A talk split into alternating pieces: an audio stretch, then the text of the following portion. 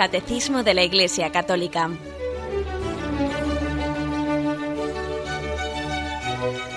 Un programa dirigido por Monseñor José Ignacio Munilla, Obispo de San Sebastián.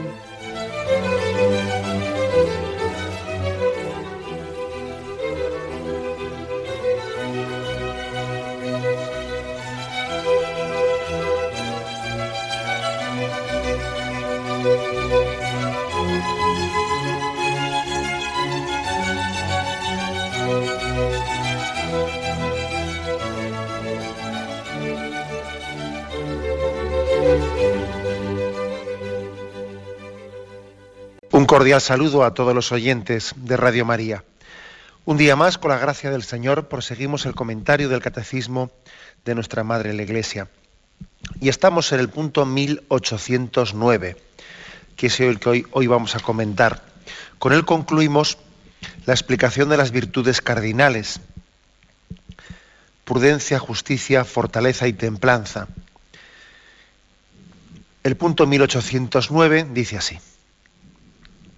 La templanza es la virtud moral que modera la atracción de los placeres y procura el equilibrio en el uso de los bienes creados.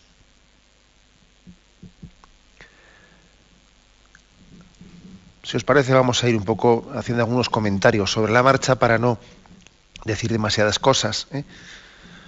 Virtud que modera la atracción de los placeres y procura el equilibrio de los, de los bienes el uso de los bienes creados. Por lo tanto, sentir la atracción de los placeres de la vida no es malo. ¿Mm? ¿Entendido? No es malo. Todo lo contrario. ¿eh? Sería malo no sentir una inclinación. Sería pues, signo de, de un desequilibrio. Existe un apetito concupiscible que no es malo.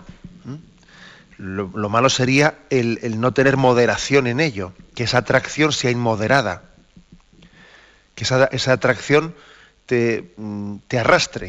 ¿eh? Pero sentirla es bueno, porque también es, un, acicate eh, hacia. es un acicate que la propia pasión, ¿eh? la pasión natural del hombre, hace que él eh, crezca, se entregue, luche en la vida.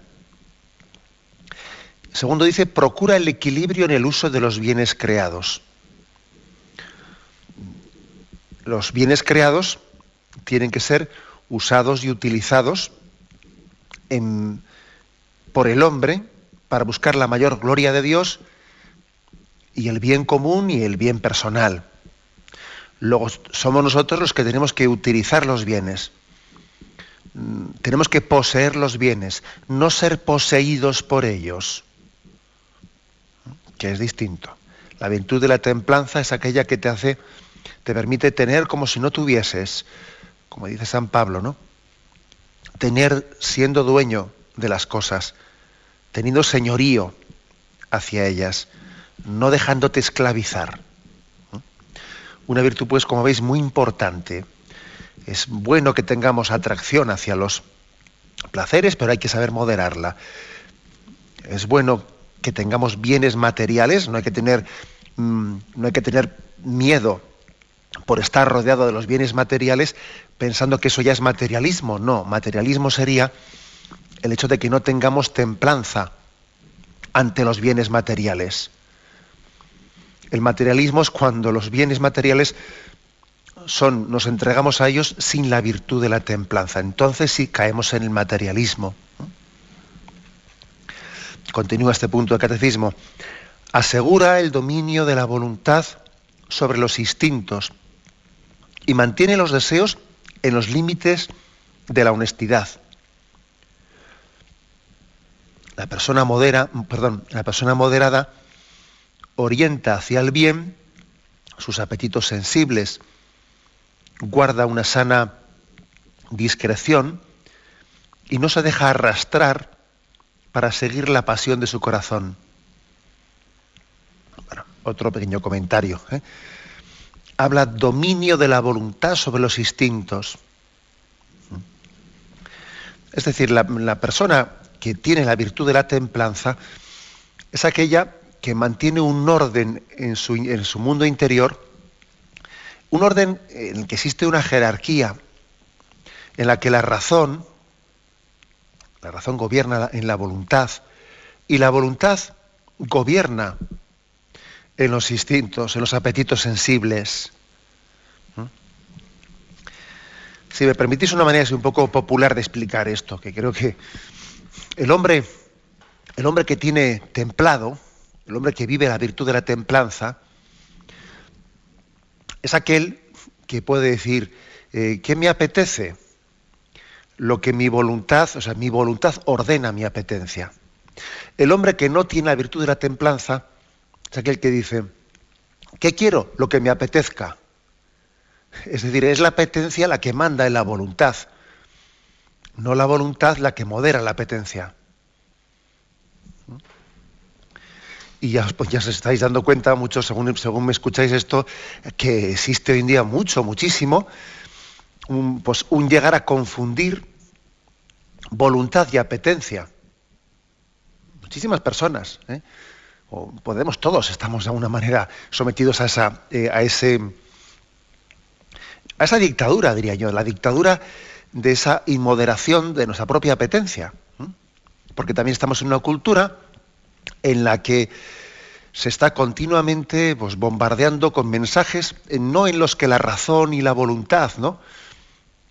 Son los que las que se hacen dueñas y, y, las que están dirigiendo nuestros actos, sino que estamos en una cultura con una continua incitación pues, de la sensualidad, y de todo tipo de instintos que parece que son ellos el criterio de actuación. Por ejemplo, el hecho de que en la publicidad, en la publicidad, pues para, vendernos un coche, están introduciendo pues, un mensaje, un mensaje en el que nos está diciendo, pues mira, este coche pues, tiene unas prestaciones determinadas, tiene una relación precio-calidad que merece la pena. No, no, el coche se te vende porque resulta que ahí hay una chica despampanante o otro no sé qué, que está incitando que tu voluntad y tu razón estén condicionadas por ese, por ese aspecto. O sea, que no sea una decisión de voluntad iluminada por la razón, no, sino que esté suscitando en ti una apetencia. Es eso evidente, la, publicidad hoy en día está planteada para que el hombre, mm, para que no sea el hombre templado, ¿no? Si, el hombre eh, enfrentase el consumo, ¿no? Desde la virtud de la templanza, muchísimas, vamos, pero, muchísimas de las campañas publicitarias, etcétera, dejarían de tener razón de ser. Hay muchas campañas de marketing, etcétera, que están montadas totalmente en lo contrario en la suposición, no únicamente en la suposición, sino procurándolo, procurando activamente que el hombre deje de ser templado en la, manera de, relacionarse pues, con su consumo. Puesto el caso ese de, cómo se utiliza también pues, la sensualidad, el sexo, para suscitar ¿no? una especie de apetito inmoderado para, para mm, entrarnos en un capricho determinado, ¿no? Y uno acaba comprando una cosa por caprichos, que me he encaprichado. Me he encaprichado. ¿Y, cuántas personas puede haber que, tengan una relación, pues una manera de comprar que casi responde a un, a un impulso no racional, ¿no? A una especie de capricho, ilusión y date un capricho, se dice esa frase, ¿no? Ahora date un capricho y, darte un capricho que es comprar una cosa que no necesitas. Pues vaya capricho. Sí, sí, pero es que es así. O sea, la virtud de la templanza, como veis, es muy importante. La, explicación sería esta, es decir, ¿es mi voluntad la que es dueña de mis apetencias o más bien quiero lo que me apetece?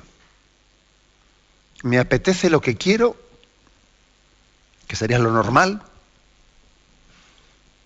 ¿O quiero lo que me apetece? que eso es lo contrario de lo normal. ¿eh? ¿Es la voluntad la que manda las apetencias o la apetencia la que manda la voluntad? Bien, dicho así de una manera, como veis, muy, muy rápida, pero sería una manera de introducirlo. Mm, entrando en alguna explicación un poco más eh, detallada. Esta virtud, la virtud de la, templanza, mm, está infundida en lo que decíamos en programas anteriores, en el apetito concupiscible. Vamos a ver, aquí hicimos una distinción, si recordáis, de que la virtud de la fortaleza estimulaba el apetito irascible, el que resiste al mal. Hay en nosotros, esto es una distinción de Santo Tomás, ¿eh? que no está aquí incluida en el catecismo. También creo que es bueno distinguir lo que dice estrictamente el catecismo y luego, bueno, pues si hacemos una, una ampliación, eh, avisar de que eso está siendo una ampliación hecha en base a un Santo Padre, etc. Santo Tomás decía que eh, la virtud de la fortaleza estimulaba el apetito irascible, el que resiste al mal o el que se esfuerza en conquistar un bien arduo. Mientras que la virtud de la templanza más bien refrena el, pues el apetito concupiscible, el placer sensitivo y sensual.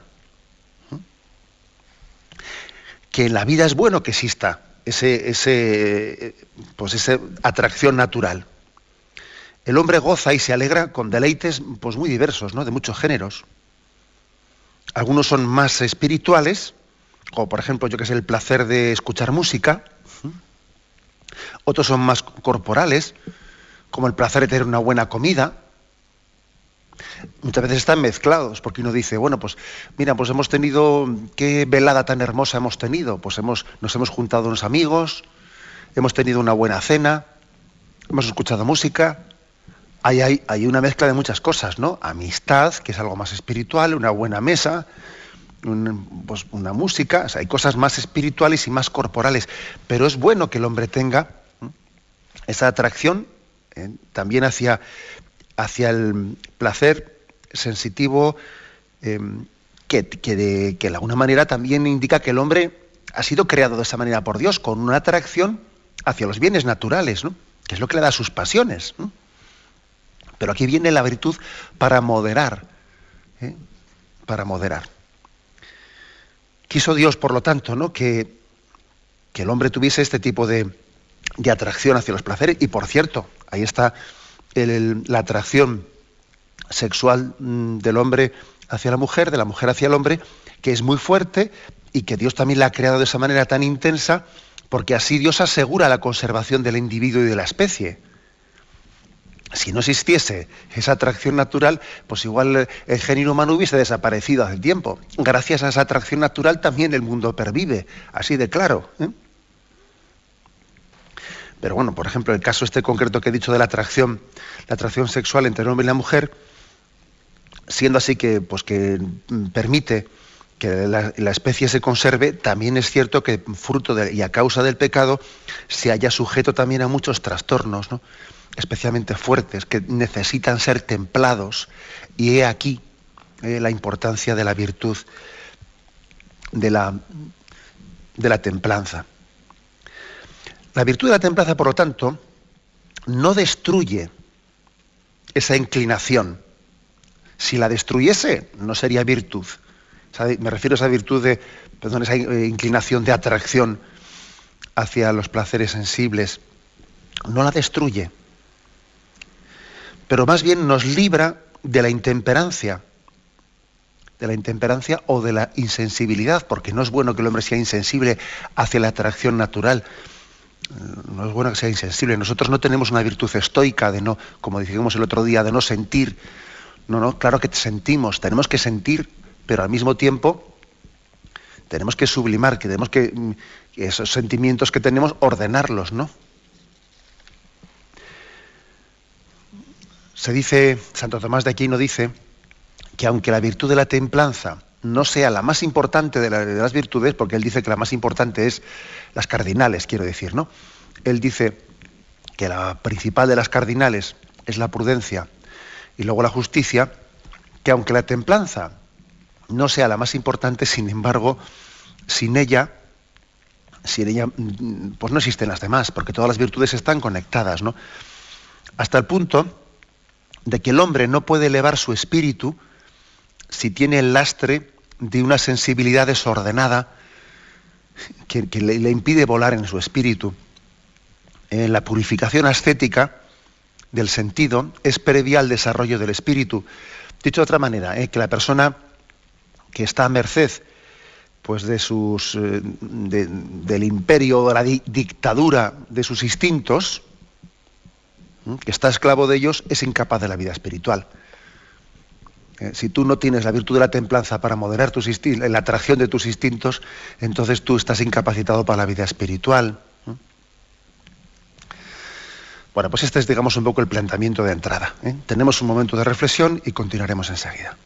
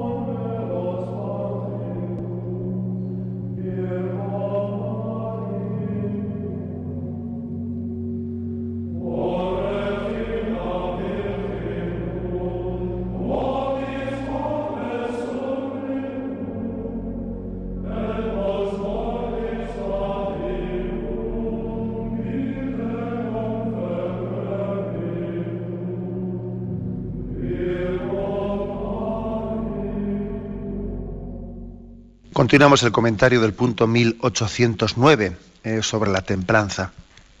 Lo habíamos dejado sin terminar de leer.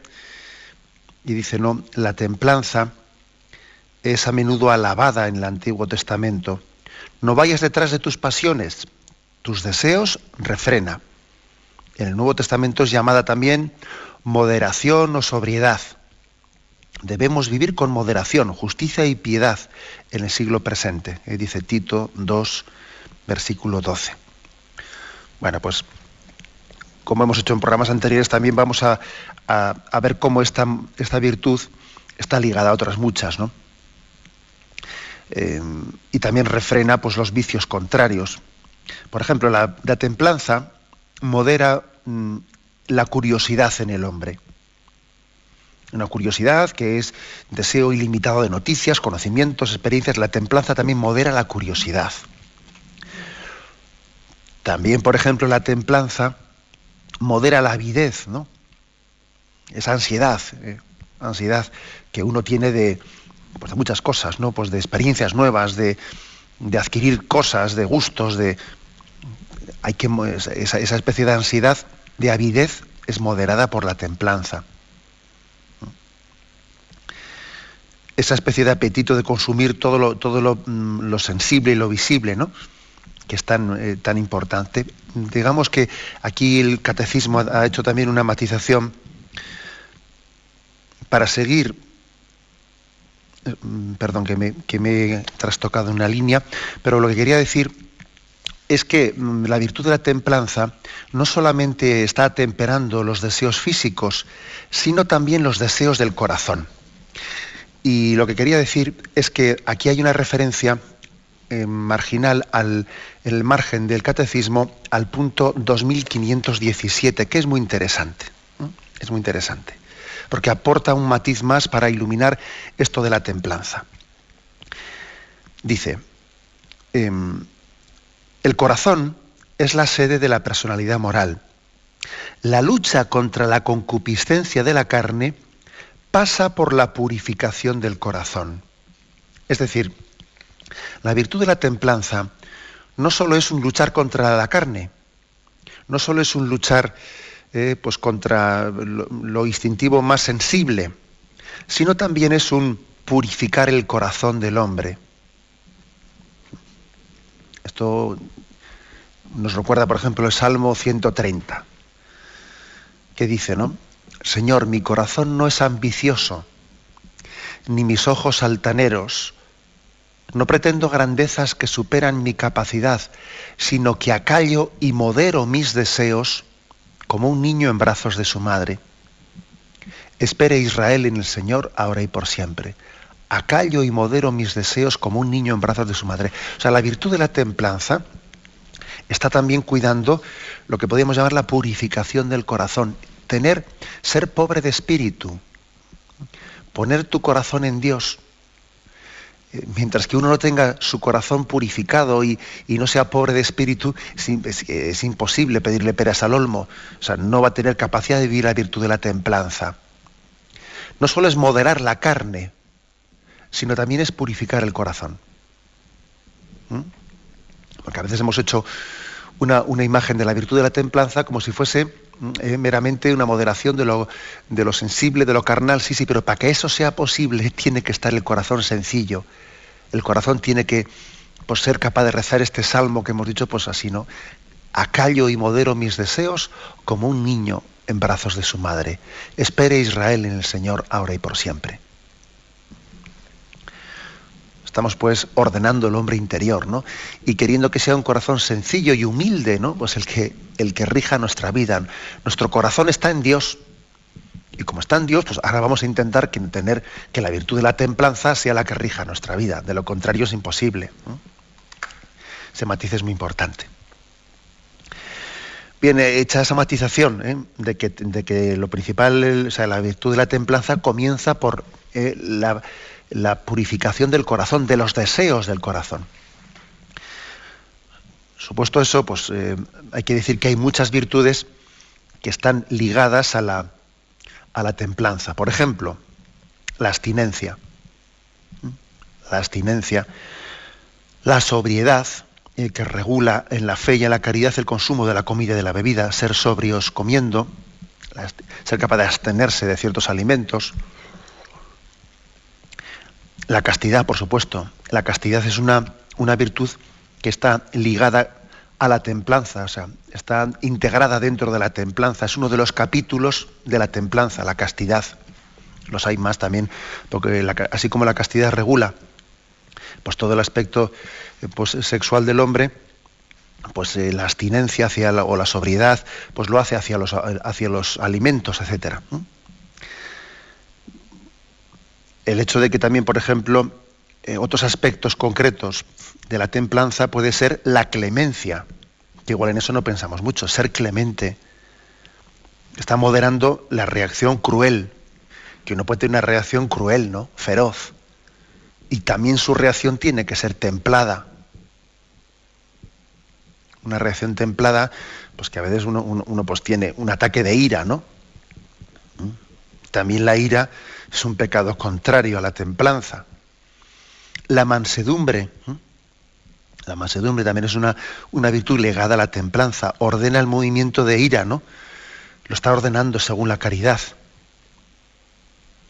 Y bueno, pues hay que decir que que los monjes, eh, los monjes desde el principio cultivaran mucho la, mansedumbre como una reacción, ¿no? O sea, diciendo que mi primer impulso, yo llegue a dominar mi primer impulso y sea un, y sea un impulso que esté reflejando un hombre interior en paz, ¿no? Un hombre irascible, ¿no? La templanza, pues, no únicamente modera la sexualidad, no únicamente modera el uso de los alimentos, también la templanza modera las reacciones interiores, a veces de cólera, ¿no? Eh, por lo tanto, es muy importante contemplar la mansedumbre de Jesucristo, ¿no? Como fuente, como escuela, aprended de mí, que soy manso y humilde de corazón, ¿no? Acordaros de este texto famoso. El corazón de Cristo es una escuela de mansedumbre y de templanza, de paz interior, de pureza de corazón, de dulzura, ¿no? El Señor trataba con dulzura a discípulos, enfermos, pecadores, niños, enemigos, a todo el mundo, ¿no? Incluso cuando él cogió el látigo, hay que decir que cuando él cogió el látigo y hizo algún gesto profético de ese estilo, él también estaba viviendo en templanza ese momento. Porque la templanza, como hemos dicho antes, no es no sentir. O sea, también la templanza tiene que saber integrar, ¿eh? aunque sea moderadamente, pero integrar también la indignación. O sea, una persona templada no es alguien que no se indigna, sí señor, se indigna. ¿Eh? Porque parece que igual nos pensamos, ¿no? Que la persona templada es la que no se enfada nunca. No, hay que saber enfadarse. La cuestión está que hay que saber enfadarse por lo que hay que enfadarse, ¿no? No enfadarse por tonterías y no enfadarse a destiempo y no, no. Mm, eh, eh, precisamente la virtud de la templanza supone pues la medida y la forma y la moderación, ¿no? Pero, pero el Señor se enfadó y el Señor se indignó y estaba siendo él plenamente templado ¿eh? cuando cogió el látigo y expulsó a los mercaderes del templo. Esta matización, pues conviene hacerla, porque a veces hemos hecho una, una imagen, una caricatura de la templanza como si fuese alguien, pues casi de encefalograma ¿eh? plano, ¿no? Pues no es verdad. O alguien de cartón piedra. Y hay que mencionar, así lo hace Santo Tomás de Aquino, que la virtud de la humildad, fijaros bien, ¿eh? la virtud de la humildad se considera una virtud derivada de la templanza. ¿eh? Pues fíjate que es importante, ¿no? La virtud de la humildad. Bueno, pues dentro de las cuatro virtudes cardinales, prudencia, justicia, fortaleza y templanza, la humildad se considera derivada de la templanza. Porque la, humildad eh, cohibe el apetito desordenado de la propia excelencia, ¿no? Le pone al hombre en su lugar ante la grandeza de Dios y también incluye pues una, reverencia modesta hacia los hombres, ¿no? hacia los demás. O sea, eh, la humildad le pone al hombre en su verdadera proporción ante Dios y ante los demás. Eh, fijaros si es importante la templanza, que incluye la humildad, que siempre decimos que es una de las virtudes básicas ¿no? en, la, en la espiritualidad cristiana. Bien, tenemos un momento de reflexión y continuaremos enseguida.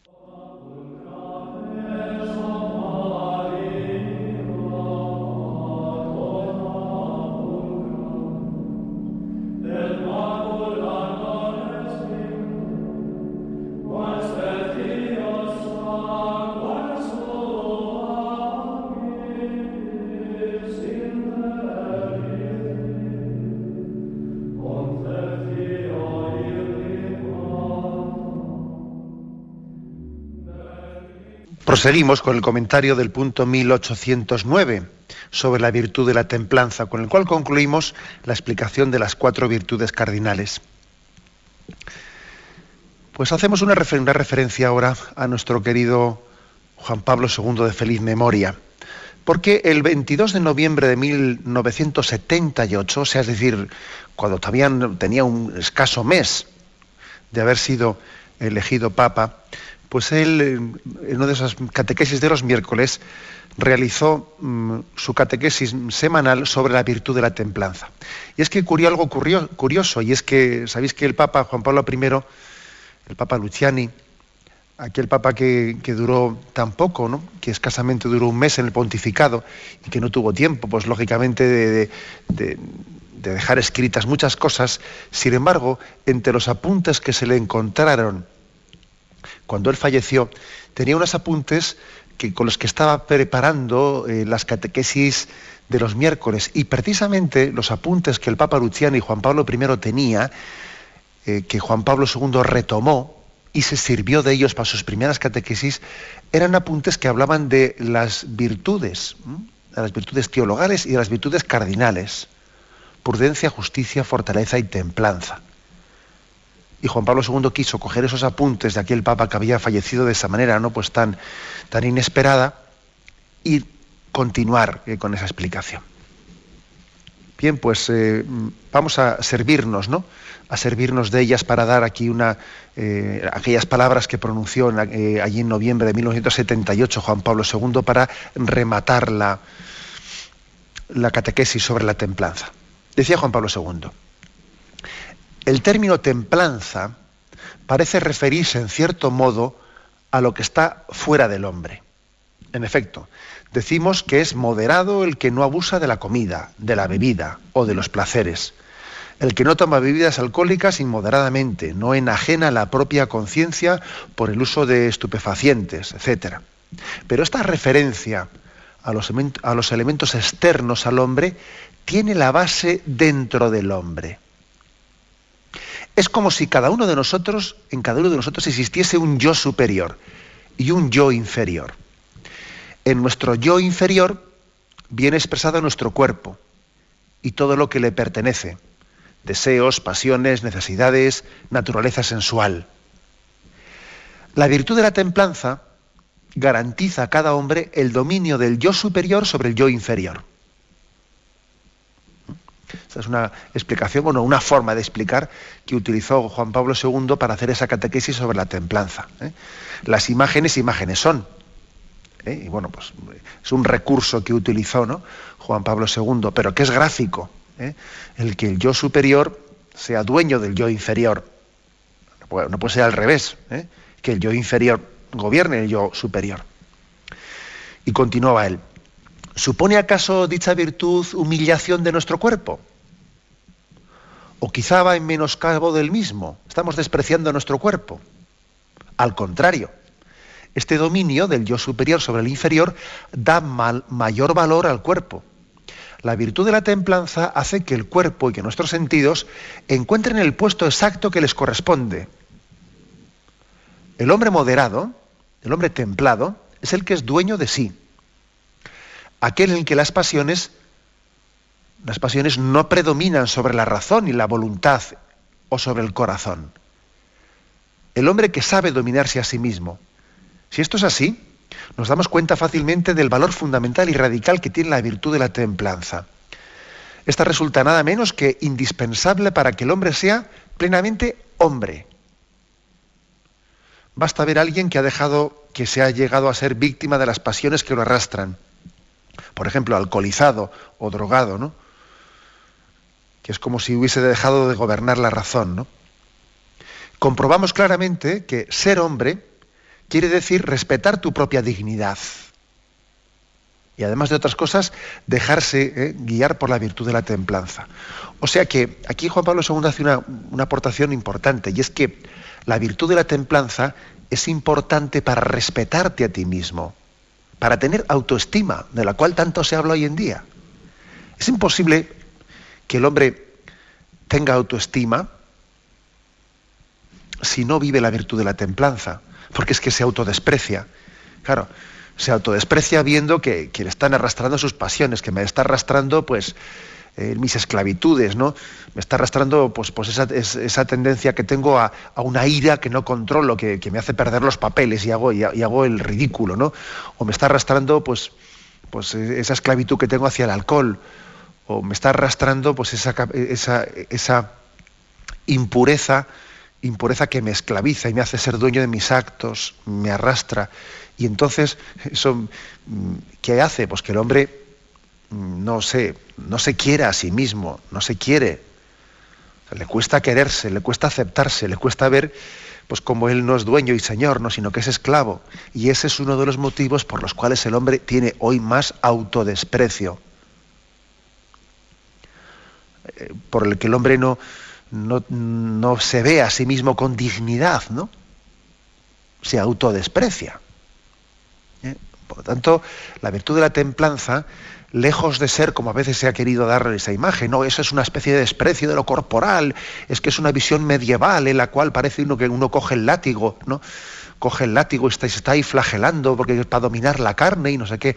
Vamos a ver, menos, eh, como diría el otro, no menos globos caperucita, porque la verdad es que en la realidad, todo eso, esos son discursos ideológicos. La realidad es que solamente cuando el hombre tiene la virtud de la templanza y, y va poco a poco pidiéndole a Dios ¿no? que le dé la gracia de, ser dueño de sus instintos, es cuando él se autoestima, se quiere a sí mismo. De lo contrario, parece que se arrastra.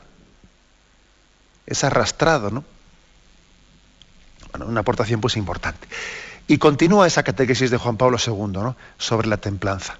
Y él dice, el ejemplo de Jesús. A esta virtud de la templanza se le llama también sobriedad es acertado que sea así. Pues en efecto, no, para poder dominar las propias pasiones, la concupiscencia de la carne, las explosiones de la sensualidad, por ejemplo, las relaciones con el otro sexo, no debemos ir más allá del límite justo en relación con nosotros mismos y con nuestro yo inferior. Si no respetamos este justo límite, no seremos capaces de dominarnos.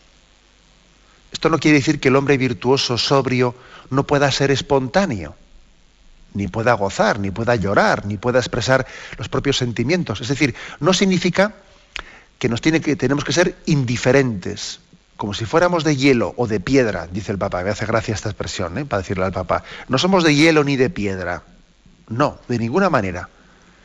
Es suficiente mirar a Jesús para convencerse de ello.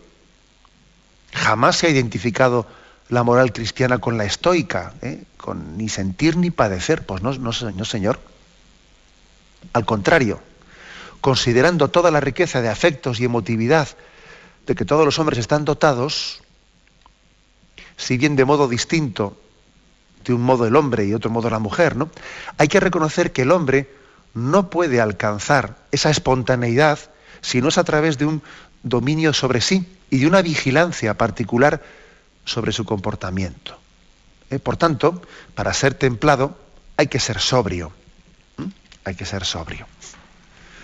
O sea, la virtud de la sobriedad es aquella que está al servicio de la templanza y que por tanto nos dice, vamos a ver, eh, es, es, bueno ser espontáneo? Sí, es bueno ser espontáneo, es bueno tener mm, pues, pues, la confianza de la espontaneidad, pero mm, de, la, de, esa espontaneidad, o sea, no, no hay que ser un reprimido, ¿eh? pero esa espontaneidad, para que no sea sencillamente esclavitud de las pasiones, pues necesita una sobriedad. Si tú no sabes decirte a ti mismo que no, entonces lo tuyo no va a ser espontaneidad.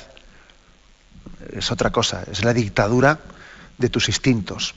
El que no es capaz de decirse que no, cuando, bueno, pues para, incluso como ejercicio de dominio de sus pasiones, el que no es capaz de decirse que sí o que no y ser el que se gobierne, ¿eh? pues de alguna manera lo que va a ocurrir que entonces lo, que él llama espontaneidad no es espontaneidad, es dictadura de los instintos, que es distinto disfrazada de espontaneidad, pero de espontaneidad, de espontaneidad nada. Bueno, y esta catequesis tan hermosa eh, de, de, Juan Pablo II continúa en un, en un capítulo ¿no? que le llama La belleza interior del hombre y de la mujer. Dice, pienso también que esta virtud exige de cada uno de nosotros una humildad específica en relación con los dones que Dios ha puesto en nuestra naturaleza humana yo diría la humildad del cuerpo y del corazón. Esta humildad es condición imprescindible para la armonía interior del hombre, para la belleza interior del hombre. Reflexionemos bien sobre todo ello, y en particular los jóvenes, y más aún las jóvenes en la edad en la que hay tanto afán de ser hermosos o hermosas para agradar a los otros. Recordemos que el hombre debe ser hermoso sobre todo interiormente. Sin esta belleza, todos los esfuerzos encaminados solo al cuerpo no harán ni de él ni de ella una persona verdaderamente hermosa. Por otra parte, no es precisamente el cuerpo el que puede, el que, perdón, el que padece prejuicios sensibles y con frecuencia graves para la salud. Si al hombre le falta la virtud de la templanza, de la sobriedad, el Papa se refiere aquí, no, es cierto que, que cuando no hay templanza es el propio cuerpo el que paga el pato me refiero a, montones de, que digamos que los servicios de urgencia de los hospitales esto lo, están viendo día a día, ¿no? Que si que si una persona que tiene una sobredosis, que si el otro resulta que ha bebido. Es decir, que cuando no hay virtud de la templanza, el, el cuerpo es víctima. El cuerpo es víctima. Luego, poniendo este ejemplo el Papa, ¿qué quiere decir? Pues que, que es importantísimo que es la atracción de lo sensible, de lo sensual, de lo corporal, esté supeditada a la belleza interior del hombre. Incluso en esta catequesis tan hermosa el Papa lo que, presentaba, ¿no? lo que proponía a los, a los jóvenes como ideal es ten cuidado de que pues esa especie de cuidado de lo corporal para resultar atrayente no esté ligado a la belleza interior, que es la que debe, de, en el fondo, ¿no? con la que tú te estás ligando. Tú, cuando te estás desposando con un chico o una chica, cuando te estás enamorando de él, que te quede claro que tú con el que vas a hacer un pacto para toda tu vida no es con esa belleza de esa persona que se va a arrugar eh, rápidamente, ¿sabes?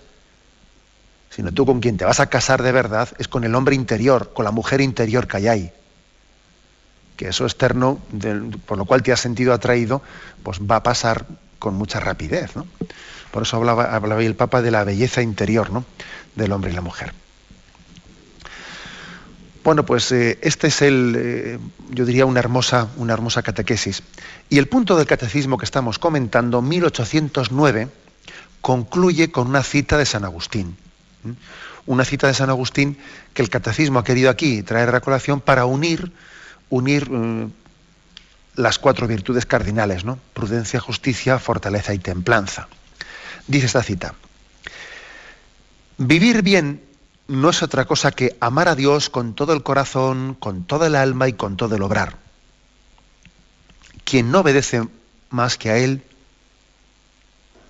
lo cual pertenece a la justicia, o sea, aquí vais a ver que es una cita de San Agustín que, quiere explicar los, los cuatro virtudes. ¿eh? Por lo tanto, la virtud de la justicia es dar a Dios todo el corazón, todo el alma, todo el obrar. Eso es de justicia. Quien vela para discernir todas las cosas por miedo a dejarse sorprender por la astucia y la mentira, esa es la prudencia. ¿eh? O sea, la justicia es amar a Dios con todo el corazón, con todo el alma, con todo el ser. Segundo, la prudencia es discernir todas las cosas por miedo a ser engañados. A la, prudencia, que todo sea discernido conforme a qué me ayuda para, para acercarme a Dios y qué me dificulta. Y tercero, la entrega le entrega un amor entero por la templanza, que ninguna desgracia puede derribar, lo cual pertenece a la fortaleza. Ahora voy a volver a leer la, cita toda seguida sin, sin, intercalar yo comentarios para que sea más clara, ¿no? Pero hay aquí una cita que une los cuatro, las cuatro virtudes cardinales. La repito. Vivir bien no es otra cosa que amar a Dios con todo el corazón, con toda el alma y con todo el obrar quien no obedece más que a Él, lo cual pertenece a la justicia, quien vela para discernir todas las cosas por miedo a dejarse sorprender por la astucia y la mentira, lo cual pertenece a la prudencia, le entrega un corazón, perdón, le entrega un amor entero por la templanza, que ninguna desgracia puede derribar, lo cual pertenece a la fortaleza. Qué hermosa cita ¿eh? de San Agustín en la que integra integra las cuatro virtudes. Y en concreto, hoy la que estamos explicando, la, de la templanza, la llama amor entero. Amor entero, ¿no? Una definición más bonita es imposible, ¿no? La templanza es amor entero, porque lo que hace es gobernar la atracción, ¿no? hacia los apetitos sensibles, y de esa manera hace que el amor no sea partido, sino que yo le amo entero al Señor, ¿eh? y también le estoy amando no solo espiritualmente, sino también sensiblemente y haciendo que, mis deseos no sean contradictorios con ese deseo de amar a, amar a Dios. La templanza es importante para que al Señor le amemos con corazón entero. de lo contrario, digo una cosa con el espíritu, pero luego sensiblemente digo otra. El amor entero es un ideal ¿no? que pedimos al Señor, que Él nos dé la gracia, mm, que nos dé la gracia de poder amar con, con esta virtud de la templanza que nos permita ser totalmente suyos. Bien, tenemos el tiempo, el tiempo cumplido. Me despido con la bendición de Dios Todopoderoso. Padre, Hijo y Espíritu Santo, descienda sobre vosotros. Alabado sea Jesucristo.